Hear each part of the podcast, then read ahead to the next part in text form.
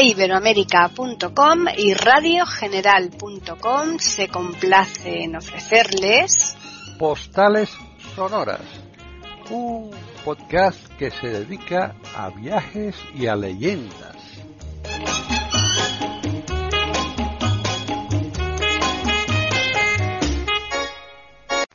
Bienvenidos un día más a Postales Sonoras, Cultura y Leyendas, aquí en iberoamérica.com. Soy Paqui Sánchez Galvarro y está aquí para, vamos, con el lujo, con todo lujo, como siempre, Pepe Rabanal en Badajoz para hacer una nueva postal con una selección que él ya previamente ha buscado y que de, momento mmm, queda en la incógnita y ahora nos irá diciendo poquito a poco eh, cada una de esas leyendas o historias, porque tampoco sabemos si muchas veces van a ser leyendas, historia o parte de cada cosa. El caso es que vamos a saludar a Pepe y ya nos contará. ¿Qué tal, Pepe? Hola, muy buenas. Pues aquí estamos, como decía Paqui, con con una nueva selección de cosas, de temas que se me van ocurriendo, pero um, hoy tocaba una cosa, hoy tocaban truculencias, ¿no? es verdad. Digo que nos, yo, que ¿no? nos quedó, no es verdad, nos quedó aplazado esto, es cierto. Sí, sí, nos quedó, nos Sí, quedó sí, un poco aplazado y bueno, eh, porque mm, en este caso sí se trata de leyendas, como siempre, mm, eh, a mitad de camino entre la, entre la historia, entre, es. la, entre la leyenda, eh, pero mm, yo creo eh, que muchas veces yendo al origen de las historias y de estas cosas que tanto interesaban a la, a la gente, al pueblo y que se han ido eh, trascendiendo de generación en generación, eh, porque realmente yo creo que era una forma, o lo sigue siendo, una forma de entretenimiento, ¿no? Claro, seguro.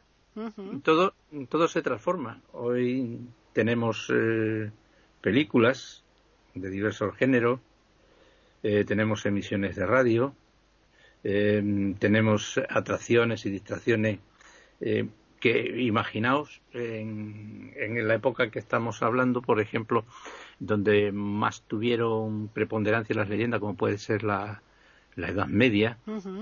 O incluso siglos posteriores, eh, pues no había eh, ese, mm, estos elementos de, de diversión o de interés. Entonces, la leyenda corre más. Claro. Pero, sin embargo, también tenemos que tener que hacer una, una reflexión, es que, es que la leyenda, eh, aunque hoy no nos demos cuenta, mm, se transforma se transforma porque em, si nosotros abrimos los periódicos están los movimientos esotéricos, Claro. los movimientos ocultistas, eh, los fantasmas varios ya directamente que se ven en muchísimos sitios, ¿no? Claro. O dicen apreciarse. Y entonces no, no ha muerto. Lo que pasa es que todo eso se va transformando. Y hoy quizás nos vayamos un poquito más alejados de, del, solar, del solar patrio porque vamos a intentar hacer un recorrido por leyendas de otros de otros países, ¿no? De otros países, de, de otra de otras tierras. Ajá, genial. sí, sí, la, sí. la primera eh, que vamos a explicar aquí, bueno, como siempre ya sabes que eh, limando un poco la aspereza de la de la truculencia y dándole pues un sentido, pues como decía yo, más de más diversión, ¿no? Sí. Es una que mm, se, es muy conocida y se la conoce como los fantasmas del Banco de Inglaterra. Ajá. Tiene narices. Y cuando hablas de banco se refiere a un banco de sentarse, ¿no? No, no, no. Ah, no, una no. entidad bancaria. banco. Banco de Inglaterra. Sí, que sí, sí, sí. El Banco de España, ¿no? Sí, sí, sí, sí. Ah, qué bueno. que, que tiene que tiene narices con lo que tiene un, un banco dentro para que vayan fantasmas ¿no? Eso digo yo. Que, en fin eso son, son otras cosas que incluso eh, nos, a- nos agregarían la tarde si empezamos a hablar de los comportamientos bancarios ¿no? Pero a lo que me refiero es que esta es una leyenda eh, muy famosa Eh, vamos a ver eh, yo no sé si hemos comentado alguna vez que otra aquí en el programa que yo me he dedicado a la enseñanza de la lengua Sí, inglesa sí. durante muchísimo tiempo, ¿no? Claro. Y mm, realmente eh, hoy cuando estaba recolectando, por así decirlo, ¿no? Sí. Valga la palabra, eh, las em, las leyendas, digo, bueno, vamos a empezar con algunas de las inglesas, que esas siempre, bueno, son, son muy típicas, muy tradicionales, y salió esta del Banco de Inglaterra. Y venía todo esto a colación de que cuando yo empecé eh, a, estudiar lengua inglesa, eh, pues eh, y veo cómo lo empiezan a estudiar ahora los chicos y eso, mm, la verdad es que mm, tengo mis dudas, ¿no? Ya. porque mm, yo lo abarcaba primero por un interés absoluto en conocer la lengua y constante, porque es, es un estudio duro, ¿no? Claro, claro y sobre todo de conocer, en principio, pues empiezas por la historia del país. Cosas que hoy no hacen. Hoy van, no, no, quiero aprender inglés, nivel no sé qué. Ya. Eh, y la verdad, eso así, así Aprenda un idioma eh, en 20 minutos. sí, no, y aparte eso que eso funciona, pero funciona a media. Porque cuando tú vas compaginando el conocimiento de la lengua con el conocimiento de su sociedad, con hmm. el conocimiento de su historia, y lo decía porque primero empiezas por la historia general del país, claro. la historia de Inglaterra, después la literatura, pero luego ya, eh, cuando empiezas ya en el mundo de la traducción, cuando te vas manejando, empiezas a ver cosas que no entiendes hmm. en los textos. ¿Y esto por qué se dice así? ¿Y por qué a las universidades se les dice de esta manera eh, tan rara, no? Y entonces, detrás de todo eso, pues siempre hay una explicación. Algunas veces es una leyenda, algunas veces es una anécdota, y mm, yo lo digo desde aquí, el estudiante que esté interesado en aprender lengua inglesa, que no vaya a compaginar todo esto, incluso la música, la poesía, ¿no? Claro. Todo ese tipo de cosas, hablará lo que le dé su constancia. Exactamente. Pero no será bilingüe. Exacto. Jamás. Porque para ser bilingüe tienes que pensar también en ese idioma. Todos. Y, y, y, no, no se le puede pedir a un chico o a una chica eh, porque sea un portento de, sabiduría en ese aspecto, no, pero que tiene que tener ese centro. Y los fantasmas del Banco de Inglaterra, eh, pues es, como diríamos, la cabeza de punta de las leyendas inglesas que eh, caracterizan o le dan color a la vida a la vida británica. Mm, Inglaterra y sobre todo Londres está plagado de fantasmas. Bueno, de hecho, creo que las viviendas, si cuando tú vas a comprar una vivienda, si declaras que hay un fantasma, vale más dinero. Vale más dinero. Sí, sí, sí. aparte de eso, la, puedes negociar. Ahí entra ya eh, lo que es el, sentido de diversión. Y mm, yo me acuerdo de los primeros tiempos en, Inglaterra, pues ocurría que mm, te tropezabas con cosas que en España, salvo rarísimas excepciones, no eran eh, corriente. Por ejemplo, te, eh, encontrabas en, Londres y sigue estando con un museo totalmente inventado, que es el Museo de Sherlock Holmes, ¿no? Ajá. Ese está en, en Baker Street 110B, que es la dirección exacta. 110B. Todo es inventado, ¿no? Ya. Eh, el famoso detective, pues es una creación claro, de, claro. de la mente de, de un escritor, de Conan Doyle, ¿no? Claro. Y ahí, y eso verlo en España, no, un museo es un museo. si dicen que esa es la estatua de Viriato, tiene que ser la estatua de Viriato, ¿no? Claro. O la momia de... De Tutankamón. Tutankamón, la que sea, ¿no? sí, sí, sí. Y eso no, el único que se escapaba de la quema, ¿sabes cuál era? En esa época, que te estoy hablando ya de los años... El banco, el banco de Londres. No, me ah. en España. En España, ah. el, museo de, el Museo de la Casa de la Troya. Ah, mira, qué curioso, la, casa de, la, casa, la Casa de la Troya, que es una novela de Pérez Lujín, sí. pues dio lugar a que, aunque en la Troya... Si, tú has hablado aquí, además, de... de, Sí, y además es un museo precioso, ¿eh? ¿eh? Está todo inventado, y todo. pero eso hace muchísimos años, ¿eh? pero era lo único. Pero aquí se lo inventan todo, e inventan en Londres unos recorridos tremendos, espantosos, em, los crímenes de Jazz el Destripador, hmm. hay una ruta que se paga para verlo. Ya. Eso antes en, en, España se empieza a hacer algo parecido, ¿no? Pero era impensable. Em, también la ruta de los fantasmas, empiezan con la del Banco de Inglaterra, que la vemos ahora mismo ya mismo. Y también, sobre todo, el, el turismo por cementerios. Ajá. De los cuales son pioneros los, los franceses.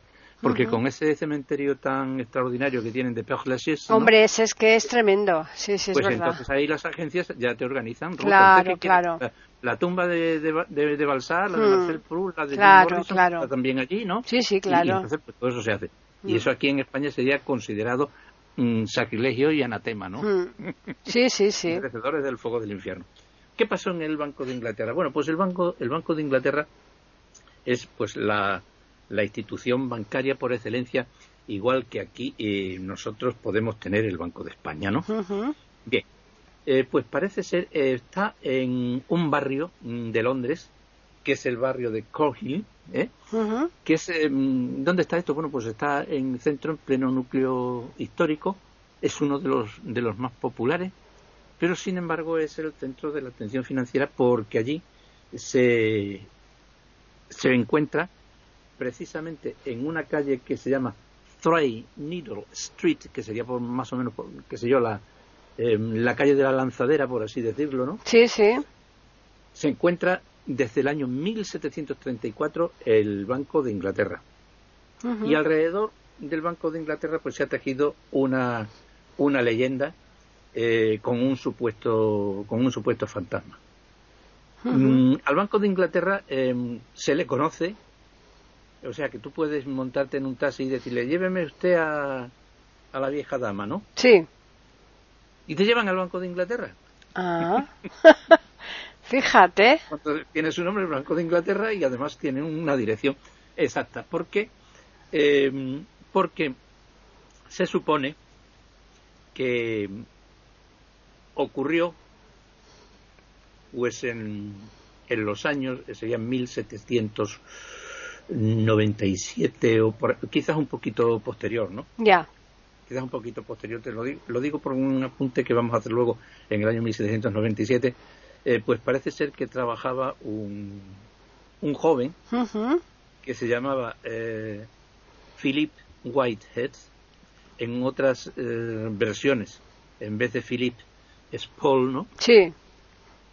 Pero bueno, trabajaba en, en el banco y se le ocurrió pues eh, quedarse con dinero del banco. Una ocurrencia Una ocurrencia, ¿eh?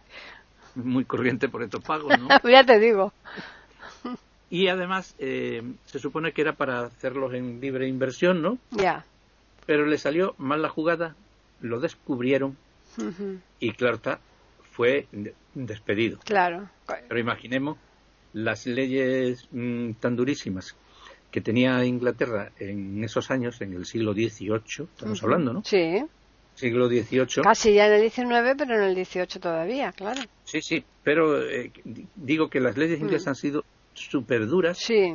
hasta su suavizamiento, por eh, decir, su proceso lenitivo en, en la judicatura, en, en las penas, ¿no? Sí. Que se produjo, pues, en los años, yo creo que, de- que debió ser los años 90 Ya. De- de- de- del pasado siglo. Sí, sí. Eh, porque ahora mismo estoy recordando, aunque no pensaba nombrarlo, pero es un, un libro que leí hace un tiempo de un abogado español que se llama Derechos Inhumanos en Gran Bretaña y está, fechado el libro en, en, mil- en 1980 y tantos, Ajá, pues sí. donde cuenta un cómo, se- cuáles eran las penas por los delitos, tal, tal, y s- pone los pelos de punta, ¿eh? Sí, ¿no? Y estamos hablando de los 80. Pues aquí, ¿cómo no serían las penas? Que claro está, fue denunciado, fue detenido, arrestado, juzgado y condenado a muerte. Claro. Y lo ahorcaron. Parece ser que este, que este joven pues tenía una hermana que se llamaba Sara y claro está, mm, si vivía en el campo o vivía en Londres, la leyenda no lo dice, pero realmente no se enteró de que el hermano había lo que le había pasado, ¿no? Sí. La familia tampoco.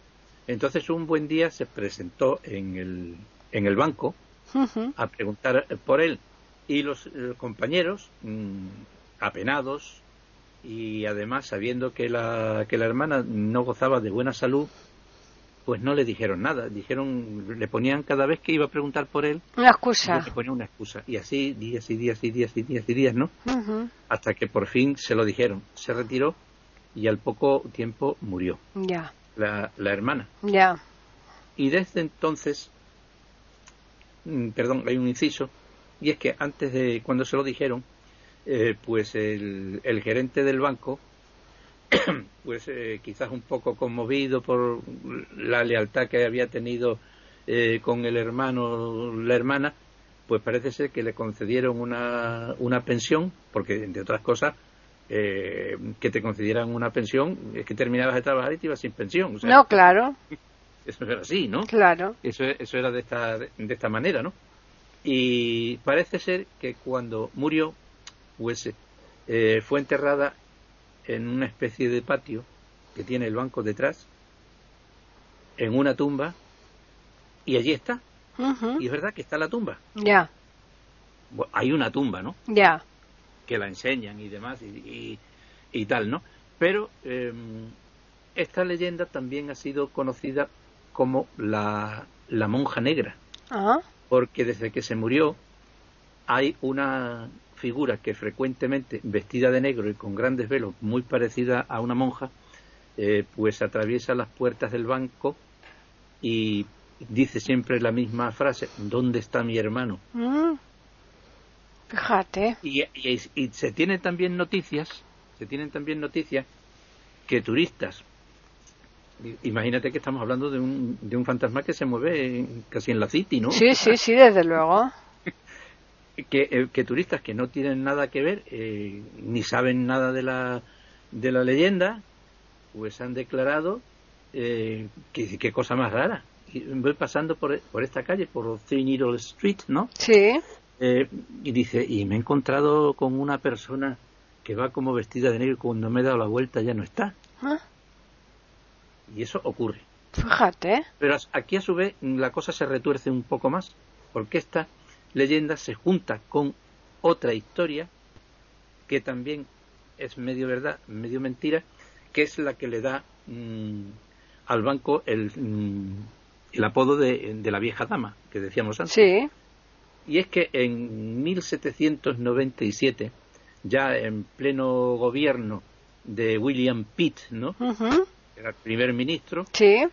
eh, pues eh, se publicó una caricatura de un famoso dibujante de la época que es James Gilray, que era una señora muy mayor sentada sobre un cofre de oro donde asomaban las libras, las monedas y todo eso, y, su, y, em, y en sus ropajes y en sus bolsillos eh, también asoman la- la- la- los billetes de una y dos libras. Ah, y a su lado está eh, una caricatura del, del primer ministro William Pitt que la está besando y dis- disimuladamente le va metiendo la mano en el bolsillo para sacarle El dinero. los billetes de uno y dos libras ajá. haciendo alusión de que en aquel tiempo eh, Inglaterra estaba tan endeudada con el banco que el mismo banco tuvo que hacer inversiones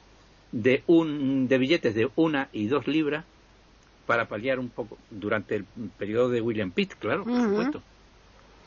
Curioso. Y de ahí estas dos leyendas, no se sabe cómo, se han fundido y le dicen la vieja dama Ya. al banco.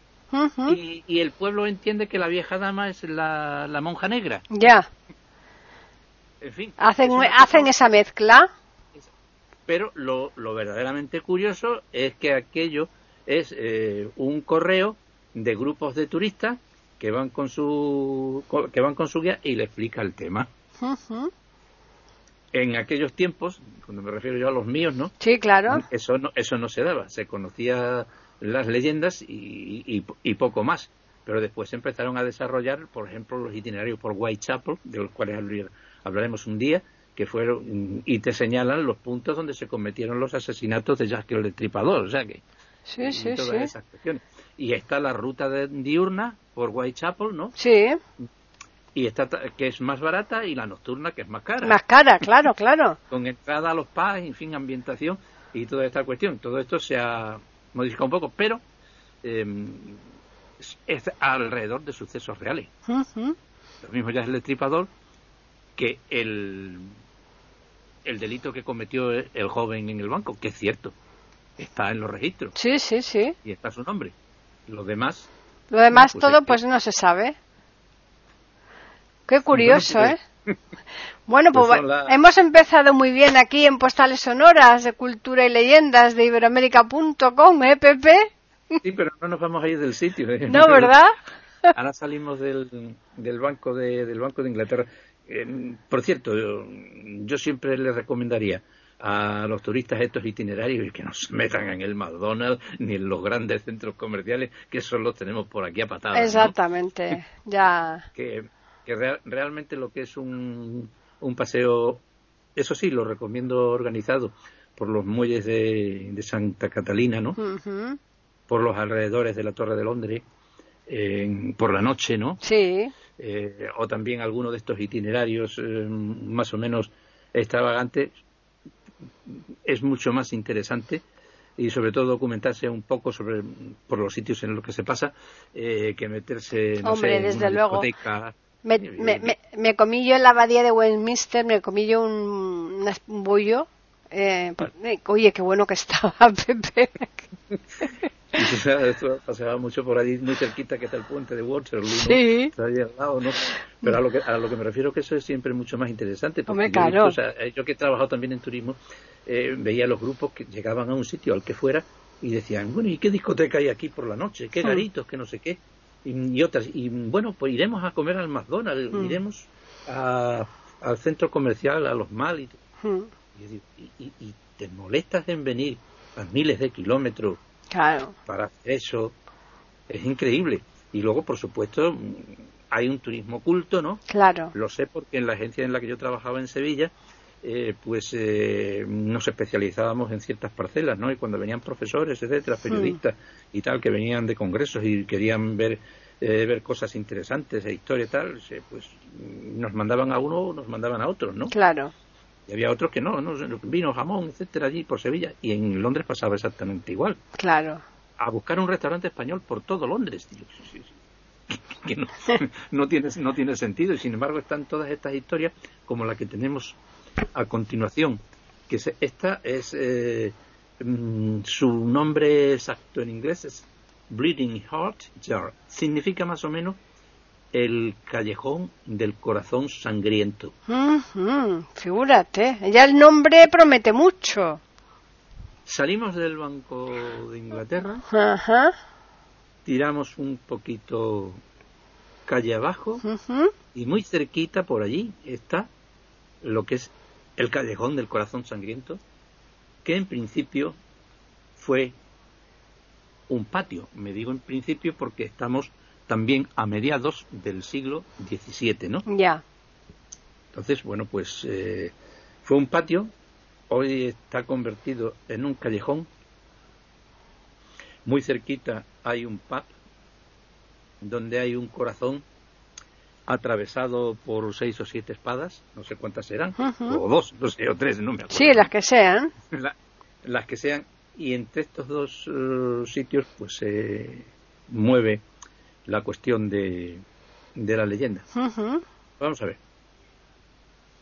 Esta es una, una leyenda muy clásica, porque eh, en este lugar,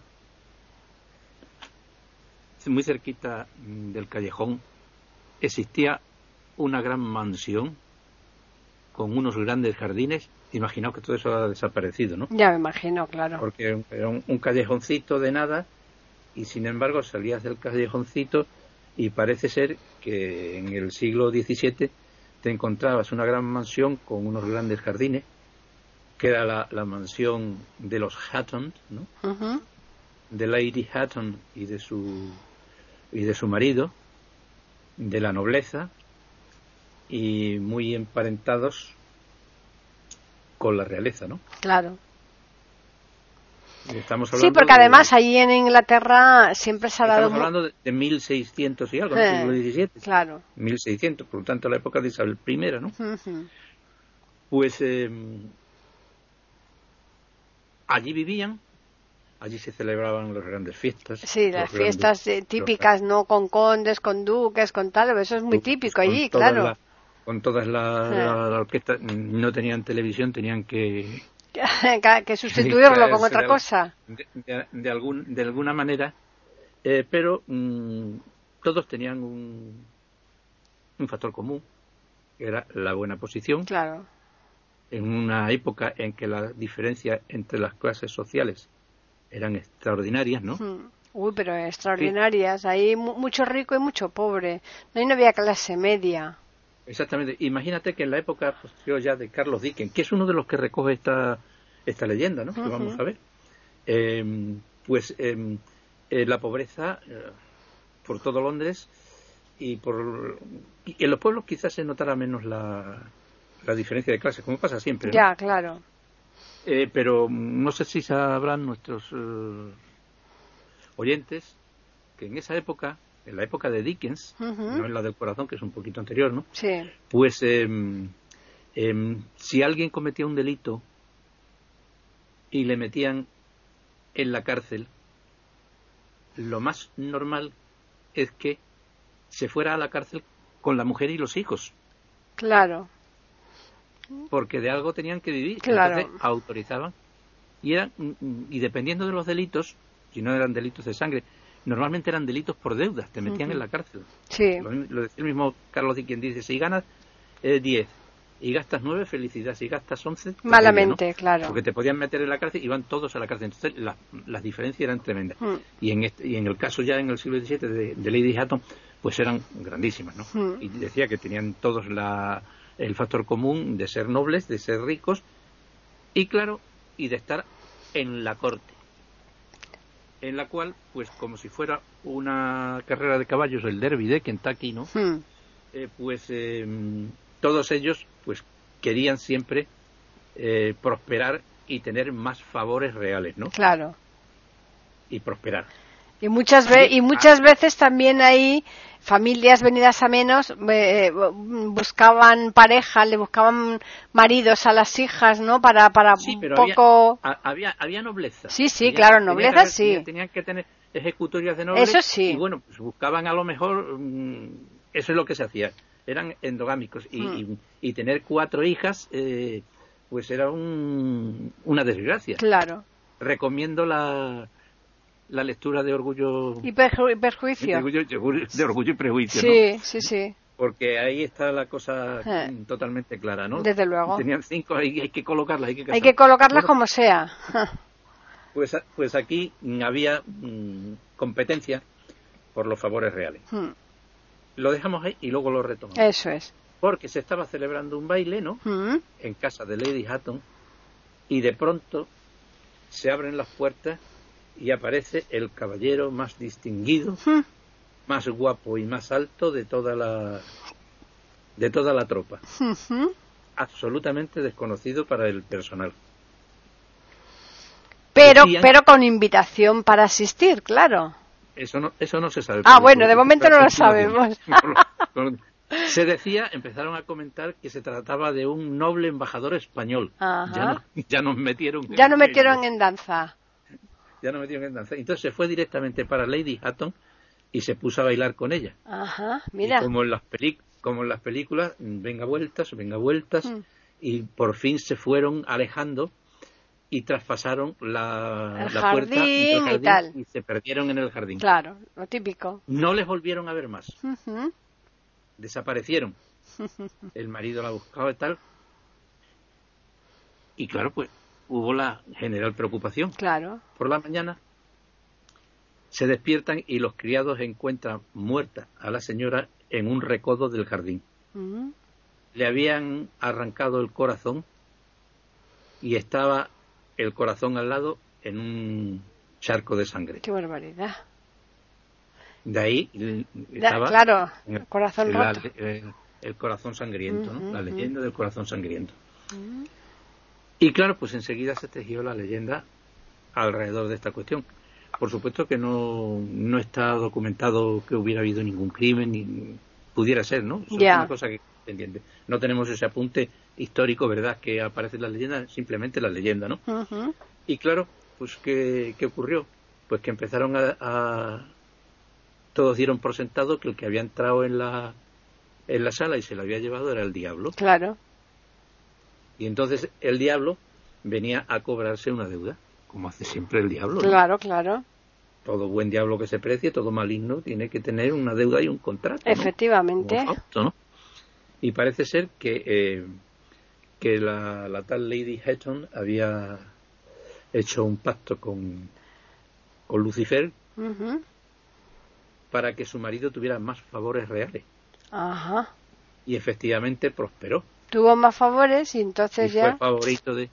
Y entonces una noche se presentó a cobrarse su deuda y de ahí que dejó el corazón sangriento, se llevó el alma y dejó el corazón.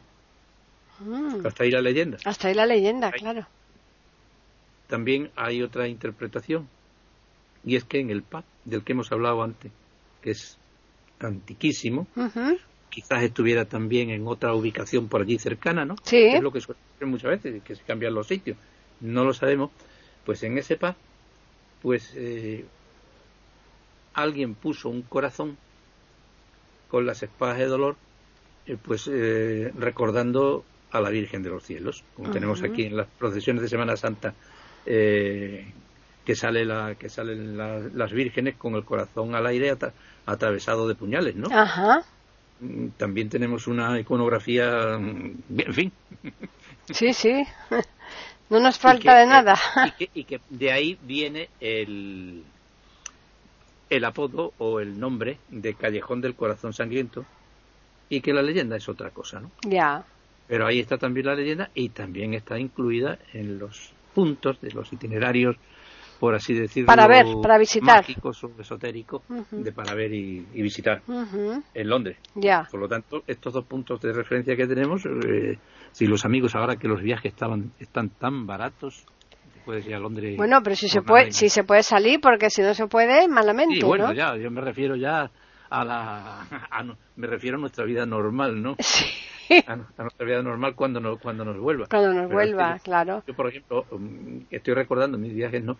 Y, y realmente, aparte de ser carísimo, Hmm. eran inalcanzables. Oh, se ha ido a Londres, uy, se ha ido a América. Sí, Era sí, sí. verdaderamente una hazaña. Ella dice, eh, eh, he ido a Punta Cana y vaya M de viaje que me he hecho. ¿no?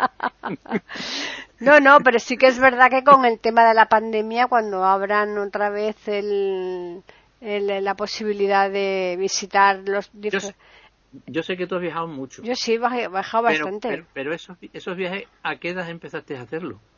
Pues yo la verdad es que he viajado de siempre, Pepe. Pero a los 17 años, a los No, 15, a los no, no, no, no. Yo habré empezado a viajar así a los eh, entre 20 y muchos, casi más bien a los 30 y Pa'lante. tantos. Como decimos aquí, pa'lante. ¿no? Pa'lante, pa'lante, de ahí pa'lante. Pues es a lo que, es a lo que me estoy re- Sí. refiriendo yo, que, a- que ahora pues, pues un chaval No, le no. dice a, a su madre, Ahora es más le digo a su fácil. padre, que mira que hemos juntado no sé qué y nos vamos a ir con unos amigos a Londres Sí. a comprarnos unos discos y normal. Y ahora y antes no. Antes no, era, no, no. sé, eh, eras un casi un explorador. Bueno, yo me acuerdo que no hace mucho, ahora tres o cuatro años, mi nuera eh, hizo un viaje a, a, a- a Holanda y le costó el vuelo 19 euros. De- no, también sí, es verdad que después te dejan en el quinto pepino en aeropuertos de estos lejísimos y No, tal no, y te cuesta sí. más el, el- el transporte hasta... Cuaren- 42, 42 euros viaje de ida y vuelta a Milán Malpensa. ¿Ves? Por eso te digo que es que... Sí, sí, sí. O sea que tú te dices, por ejemplo, son 42 euros Mm. y dos noches de hotel que te van a costar, que también los pillas, entonces Que vienen- también hoy día con, eh, con las empresas estas que te encuentras... y, eh, eh, mm, eh, tu vuelo barato.com no sé qué, hay mm, por ahí hay muchísimos. Y muchos, veces- muchos. Y entonces mm, Eh, es un presupuesto vidrioso. Entonces, claro, todo lo que sea barata pues pierde encanto. Claro, eso es justo. Ahí, tú, ahí has dado tú la clave. Sí, sí, sí. Bueno, pues yo no sé con cuál, con- no, sé con cuál de las dos leyendas quedarme, ¿eh? de momento, porque va- las dos han sido eh, espeluznantes, Pepe. ¿eh? Así que seguimos aquí en Postales Sonoras de Iberoamérica.com. Pues hay, hay una, mm, yo más que la que viene a continuación, Hmm, yo la consideraría más que una leyenda, la consideraría una historia extraña, ¿no? ¿Ah, sí? Una historia rara porque tendrá, tiene elementos inventados, eh, pero después tiene mucha mucha injundia histórica, ¿no? Sí. Y por eso, no sé, es, es rara. Ujú. A ver, a Ah, y ver. aparte de eso, ha, y ha, y ha tenido mucha repercusión, como veremos a continuación, en, en lo que es en, el cine, en, la literatura, en un montón de cosas, ¿no? Ajá. Es una que yo he titulado El rey y el juglar. Mm, el rey es la figura de Ricardo Corazón de León. Ya. O sea que seguimos también en el mismo sitio. Bueno, ahora nos vamos a... porque sabes que Ricardo Corazón de León fue, fue un rey que no debería haber sido rey, ¿no? no, eso es verdad. Cogerse y largarse la cuarta cruzada y dejar el, el embolado que dejó en Inglaterra para que luego lo recibieran como un héroe y al pobre hermano le pusieran a caer de un burro cuando fue el que firmó la Carta Magna. Ya te digo. a Juan sin tierra, ¿no? Pues la verdad es que no. Eso sí, eso sí que eso sí que es una leyenda, esa aureola que traía, esa mitología que traía el rey Ricardo, el rey Ricardo, y mm, por la literatura de Robín de los Bosques. Exacto, verdad, sí, sí, sí. Y, todas esas cuestiones. Y el rey Ricardo eh, eh, había sido un genocida, absoluto. Fíjate. Porque en, en la batalla de Acre, sin estar en batalla, concentró a 3.000 musulmanes y les cortó la cabeza. ¡Qué barbaridad! Uno detrás de otro. Y eso parece ser que se ha quedado por ahí perdido, ¿no? Ya. Eh, él se enroló a la Cuarta Cruzada, la Cuarta Cruzada Santa, esas cruzadas que iban a mm, defender De, la morisma, el Santo sí. yo no sé qué teníamos que hacer allí. Mm. Y entonces, pues, eh, los países europeos, por eso digo que tiene mucha base histórica, ¿no? Ya. los países europeos habían mm, firmado una cosa que después se dio en llamar el pacto entre caballeros, ¿no? Y el pacto entre caballeros es que cuando pasaban los cruzados, fueran de países amigos o enemigos, por cualquier país, porque imagínate que tirar desde, mm, desde Inglaterra, ¿no? Desde Londres o desde las costas inglesas hasta Tierra Santa, ¿eh? con una cruzada tiene narices. Desde luego. Pasaban Francia, pasaban Austria, pasaban Alemania y yo no sé lo que y, eso, eso era desde luego como irse al otro mundo y no volver, ¿no? Pues tenían el pacto de respetarlo. es lo que se ha llamado luego el pacto entre caballeros, ¿no? Es decir, yo paso por Austria y aunque Austria sea enemigo mío, ¿no? O estemos a la greña en estos momentos, que de esas greñas había muchísimas, ¿no? Ya. Pero voy a la cruzada con la Cruz Roja y, ni me toca. Bueno, pues eh, parece ser, y aquí entra la leyenda, que Ricardo Corazón de León eh, tenía un, un amigo eh, que era, bueno, pues, que era juglar, que era trovador, que tenía por sobrenombre Blondel, porque era de, de, cabello rubio, y se decía, esto ya no me lo creo, ¿no? Ya. Ni mucho menos, eh, que el rey Ricardo y, Blondel en sus tiempos pues se vestían eh, de juglares o de trovadores e iban por los castillos y por los pueblos cantando y que cantaba el, el juglar con una voz extraordinaria y melodiosa y el rey tocaba un instrumento, ¿no? Onda.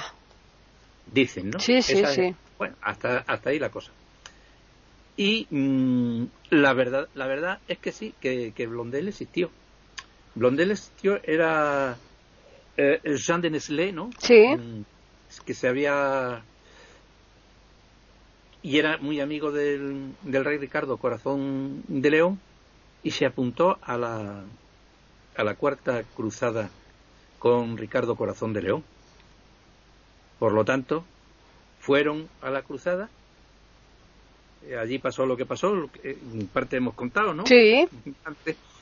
Y a la vuelta, pues el rey Ricardo se perdió y fue secuestrado, según las noticias que tenía Blondel, por un por unas tropas o austríacas o alemanas y lo deberían tener retenido en algún sitio. Cosa mm, que hay visos de realidad de que, de que tuviera algún percance, ¿no? Ya. Claro, lógico, que no que no respetaron el pacto entre caballeros ese que decíamos y realmente pues lo que hizo el eh, lo secuestraron y le tenían por ahí. Entonces claro eh, al amigo y al rey había había que buscarlo. Y entonces pues se le ocurrió mm, hacer lo que hacían en sus buenos tiempos jóvenes que era recorrer los los sitios tocando y cantando. Ya. Así pasó dicen que pasó el, el juglar mm, Blondel que pasó casi un año Fíjate. sin encontrarlo. hasta que mm, por fin, ya desesperado, estaba en un bosque austriaco y estaba cantando una canción, ¿no? Para consolarse, ¿no? Ya. Y que lo oyó una, una, una chica, antes se diría doncella, digo doncella, claro. que reconoció inmediatamente el canto y dijo, ¿cómo es posible si esta canción la compusimos Ricardo y yo? Claro. Dice que se la oigo cantar a un prisionero que tienen en el castillo tal, le dio pelos y señales para allá que se va para, para el castillo y resulta o sea, que mm, como no tenía otro sistema pues se puso a, a, cantar debajo de todas las ventanas que veía empezaba siempre el mismo, la misma estrofa ya. hasta que desde una ventana le contestaron con la segunda ah. es lo que hacían siempre claro y entonces supo que estaba ahí el que estaba allí el, el Ricardo Plantagenet ¿no? y entonces pues ya se avisaron a los demás cruzados y tal y, en fin y, y lo rescataron. Y esta es pues, pues la, la historia de este, de este rey y de este juglar en el que se terminan otra vez la historia de la leyenda. Pero lo más, lo más impresionante es que mm, este caballero Blondel de, mm, de Nestlé o Nestlé pues eh, era francés, ¿no? Ajá. era, era un fue un trovero francés eh, que nació aproximadamente a finales del siglo a mediados del siglo XII, en 1241 o por ahí, ¿no? En 1200, en, el siglo XIII, entonces. Sí, sí, siglo XIII. Sí, perdón. Hmm. Perdón, sí, sí, sí, el siglo, el siglo XIII, ¿no? Hmm. Aunque estas fechas son. Sí, que muchas veces no, Es la fecha de la, es la fecha de la cuarta, de la cuarta, de la cuarta cruzada. Sí. Entonces eh, se le ha identificado a este trovero eh, con Jean de Nestlé, eh, señor de Amiens, ¿no? Sí, sí. Le, le apodaba Blondel, por su, como decíamos antes, por el, por el cabello rubio. Y que de verdad se casó eh, en 1202 y se marchó a la Cuarta Cruzada y también combatió con la, a la cruzada de los albigenses, ¿no? Sus obras están correctamente identificadas y clasificadas, ¿eh? Sí. Y muchos eh, músicos posteriores y agrupaciones corales interpretan y usaron sus melodías. Es más, hay un, un autor, un compositor conocidísimo en todo el mundo, que es Karl Orff. Ah, sí, sí, claro. Carmina Burana. Claro, de Carmina Burana, eh, sí. Em, que tiene una canción que es una canción original de Jean de Nestlé, de Blondel, ¿no? Que se llama L'amour dans son esprit, ¿no? ¿Eh? Esa, que está incluida en la cantata sinfónica de Carmina Burana, pues está... Eh, es original del, del trovador de Ricardo Corazón de León, que también está probada que tuvo su gran amistad, ¿no? Sí, sí, sí. Curioso. En los 20 años posteriores a su muerte, eh, pues su apodo se unió a, a la leyenda, ¿no? Hmm. Que son Les Récits Menestrel de Rennes, ¿no? Que esa es eh, de 1260, donde se cuentan poco más o menos estas cosas. Y también, bueno, pues hay una novela de Gore Vidal, ¿no? Sí. Eh, que mm, de forma pseudo histórica pues también trata el tema. Lo mismo que hacía Alejandro Dumas, que cogía los tres mosqueteros y luego él reescribía lo que le daba. Exacto, exacto. Que los tres mosqueteros existieron, ¿no? Y sí. también. ¿no? Sí. Pero claro, cogía esa figura y a Mazarino y al cardenal Richelieu. Y, y ya está, y hacía lo que quería. Y hacía lo que quería, pues aquí eh. Vidal con la con la leyenda de Blondel, pues hizo exactamente igual. Pero no solamente eso, sino que hay también eh, libros que tuvieron gran popularidad, ¿no?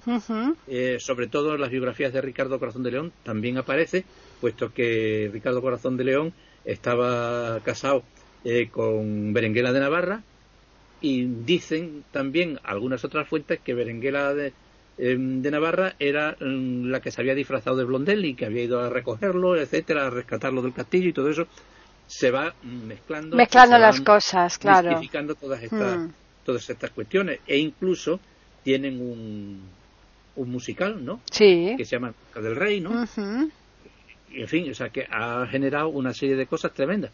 Por eso digo que la mitología del rey Ricardo, eh, pues eh, se mezcla la historia y la leyenda. Y qué casualidad mm, que la verdadera historia negra eh, que tiene, porque en las cruzadas fue una fiera, ¿eh? Ya.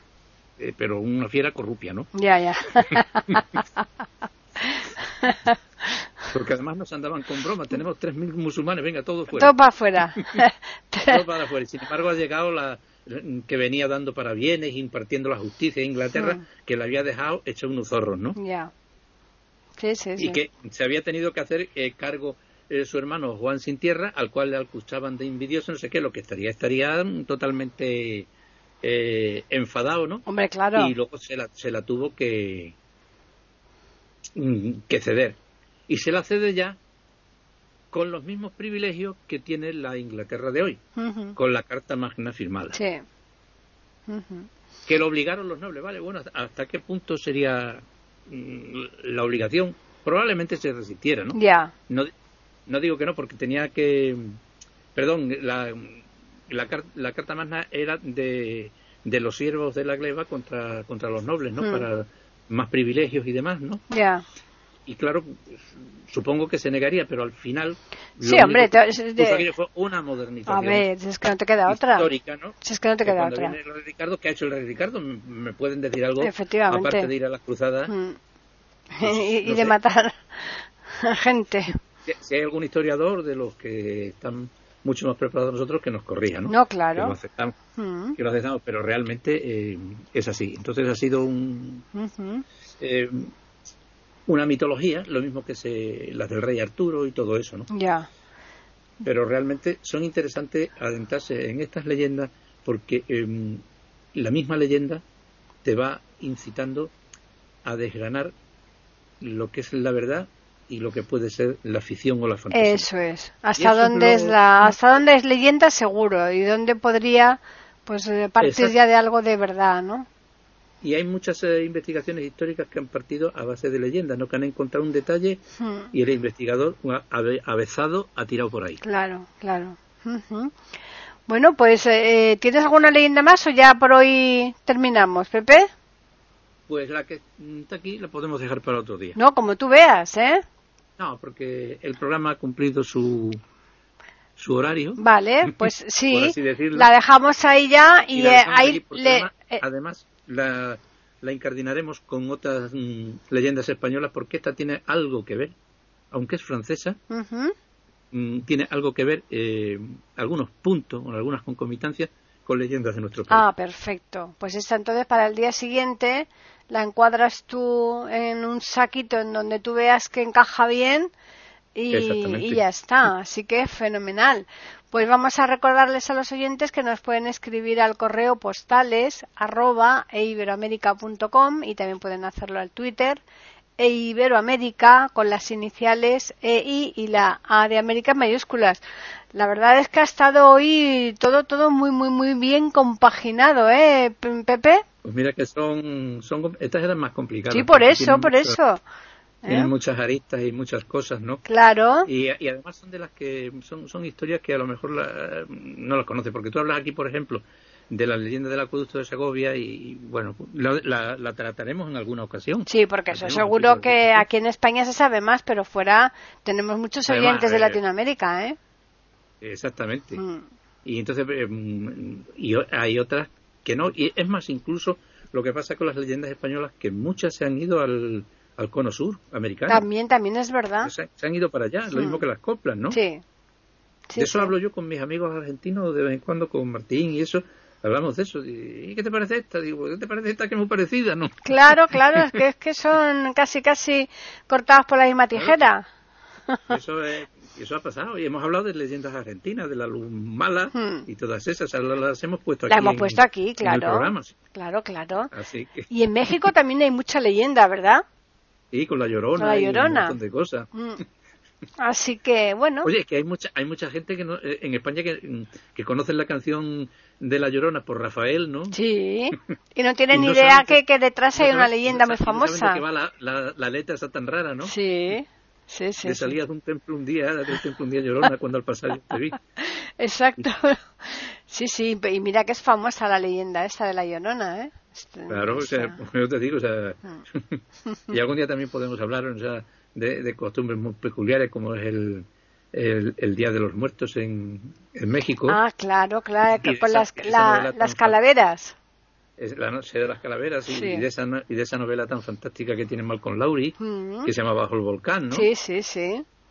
y que, que precisamente se centra en la en la noche de los de las calaveras. sí, y además la, cantidad de versitos que, que, que, hacen, ¿eh? Todo ahí, todo el mundo. La, la Santa Muerte. Sí, aquí yo vivo justo enfrente de la Casa de México, justo. Mi casa da frente por frente. Si cruzas en la calle Alberto Aguilera, te encuentras con la Casa de México. Y todos los años, en, en el día este de los difuntos, tú no te puedes imaginar cómo adornan toda la fachada, porque es inmenso, ¿no? Eh, cómo adornan la fachada, es, espectacular, ¿eh? Cómo lo hacen. No, no, porque son sus tradiciones. Ahora, yo una cosa, la, cosa que, fíjate que es una cosa muy sencilla, hmm. pero una de las cosas que en, los viajes míos que más me ha llamado la atención fue em, una vez estando en, en un pueblo muy cerca, en Austria, ¿no? Ajá en un pueblo muy cerca de Innsbruck. Ay, qué bonito Innsbruck, por Dios. San Martín. Sí. No, perdón. Allí en la... Münster. Münster. Ah. Münster. Hmm. Münster. Está, está, Münster está mm, ese en el mismo la misma zona de Innsbruck. Sí, al lado, al lado también eh, está Salzburgo, al lado. Sí, pero hmm. eh, está en ese tiempo, pero este es un pueblo que está Alpes arriba. Sí, sí, sí, sí. Y entonces yo me acuerdo que para llegar a donde, a donde teníamos nosotros el hotel, tenemos que pasar por diversos negocios que están eh, combinados con, o sea, conectados con, con la montaña, ¿no? Sí. Y el ganado. Hmm. Entre ellos había una serrería abandonada, ¿no? O sea, era un sitio totalmente típico. Estábamos a 500 metros y podía subir hasta mil y pico, ¿no? Ya. Y, y ya te digo, y allí, aparte del pueblo, que eran pequeñas, cuatro casas, ¿no? Pues lo que había era muchísimas casas diseminadas por la montaña. Claro, claro. Muy típico aquello, claro. Y los viernes, me acuerdo que, que, eran, solo los viernes, ¿no? Hiciera el tiempo que hiciera, abrían las ventanas, la casa resplandecía como si fuera un ascua, que se veía, y estaban todos con sus trajes tiroleses. El tirol, claro. Cena. Es curioso, ¿eh? No, no, las costumbres son una maravilla.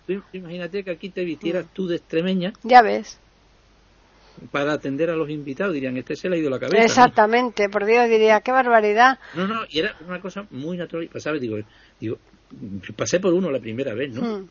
Me quedé mirando y digo, será una costumbre que tiene esta familia, ¿no? Pero que estaban todos igual. Sí, claro, claro, claro. No, pues es que es precioso toda aquella zona de Innsbruck, de Salzburgo. Allí mismo, fíjate qué curioso, porque me, me, pasó una cosa muy curiosa hace dos años. Yo, yo estuve allí, desde Innsbruck fui, fui a ver el castillo del Rey Loco, que realmente está en Alemania y segundo de Baviera. Exacto, pero es que lo curioso es que hace dos, dos o tres años que me estuve recorriendo Alemania, desde Alemania también fui a verlo. Digo, mira qué casualidad, ¿no? Tú te, refieres al, al castillo de Schönbrunn. Sí, sí, sí, la torreta esa. Estuve allí. Eh, sí, sí, yo he ido dos veces. Ya te digo, una vez fui cuando visité Innsbruck hace Austria, hace allá, hace bastantes años. Pero es que yo, es una cosa muy rara, porque es que yo he visitado ese castillo pero porque yo mm, fui una vez a un, a un congreso en los años 80 hmm. que se celebraba en un, por eso se me ha atravesado el, el, pueblo, em, a un pueblo que se llamaba San Martín. Ya. San, Martín de False, ¿no? Que eso, está en, el Palatinado, en Alemania. Sí, claro, si es que está ahí pegado Alemania con Austria, claro. que era la zona de los vinos esos mm. que tienen ellos gaseados, mm, que tienen como gas, que parecen los vinos estos portugueses de por aquí, ¿no? Sí. Y mm, aquello, cuando yo llegué, eh, no sé cómo está, pero aquello estaba prácticamente tomado por las fuerzas de la OTAN. Ajá. Porque allí tenían unos acampamentos, unos, unos no sé, o hacían maniobras o tenían instalaciones o lo que fuera. Nosotros éramos invitados del Estado. Ya en el, porque el Congreso era un Congreso internacional. Y entonces nosotros teníamos un helicóptero de esos grandes, ¿no? Sí. No sé cómo se llaman, los... Bueno, lo que sea. Mm. de esos grandes que utilizan para la batalla. Sí, sí, sí. y con eso nos llevaban a, ciertos sitios. Nos llevaron una vez a Colonia, ¿eh? Y otra vez. Colonia, a, ver la catedral. Qué bonita. Exactamente. Preciosa la catedral de Colonia, ¿eh? La tumba de los Reyes Magos. Sí, sí, sí, sí. Y, y, una, y un, un día nos llevaron a, a ver el castillo. Claro. De Baviera. Sí, sí, que menudas escaleritas tiene, ¿eh? Que fue desde allí, no desde Innsbruck, sino desde Sí, claro, ya te digo que yo he ido desde... medio, ¿no? Exacto, yo desde Innsbruck he ido que a una, una, cuesta tremenda, un pedazo cuesta terrible, hasta que llegas arriba. Y, y, y después he ido, ya te digo, hace dos o tres años me estuve recorriendo Alemania, pues he pasado ahí también a ver el castillo porque mm. nos, nos llevaron. Digo, anda, pues aquí he estado yo pues cuando estuve en Austria. Yo cuando, cuando lo veía desde el aire, yo que tengo un, miedo a volar tremendo. No me hables a mí de eso, que yo tengo pánico. Pero me di cuenta, digo, ¿y, dónde va a parar este tío? Esto, ¿no? E-, este tracto, ¿no? Porque claro, son las agujas del castillo, que aquello parece el castillo de la Cenicienta, ¿no? Uy, ya te digo, no, no, es, tremendo. Es, una locura. Pero sin embargo, detrás tiene como una explanada grande donde había ya también un recuerdos. Luego en autobús nos llevaron a una casa que era también de Luis II. Ajá que estaba en, eh, ya bajando por la carretera y todo eso, ¿no? Sí. Y mm, era una casa que era feísima. Era, estaba, era un cuadrada, estaba como una colina. Eh, parecía una estación de Renfe grande, de estas antiguas que hacían cuadradas y las ponían al lado de la vía, ¿no? Ya. Y se os vais a quedar maravillados. Dice, esto lo tenía el rey loco para sus para sus juergas y correrías. Fíjate. Y por dentro era un palacio como que no te cuento, ¿no? Ni el de Buckingham. Fíjate.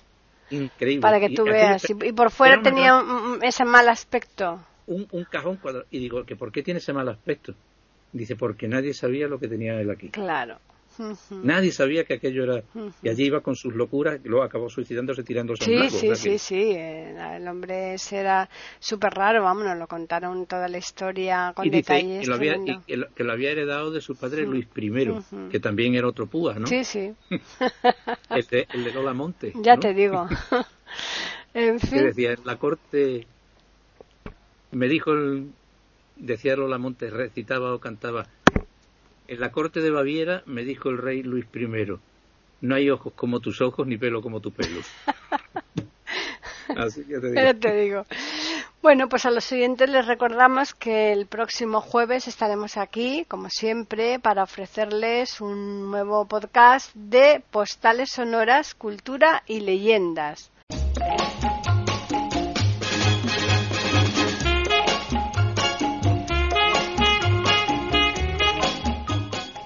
Acaban de escuchar un nuevo episodio de Postales Sonoras, ese podcast que cada semana emitimos con mucho gusto en iberoamerica.com y radiogeneral.com.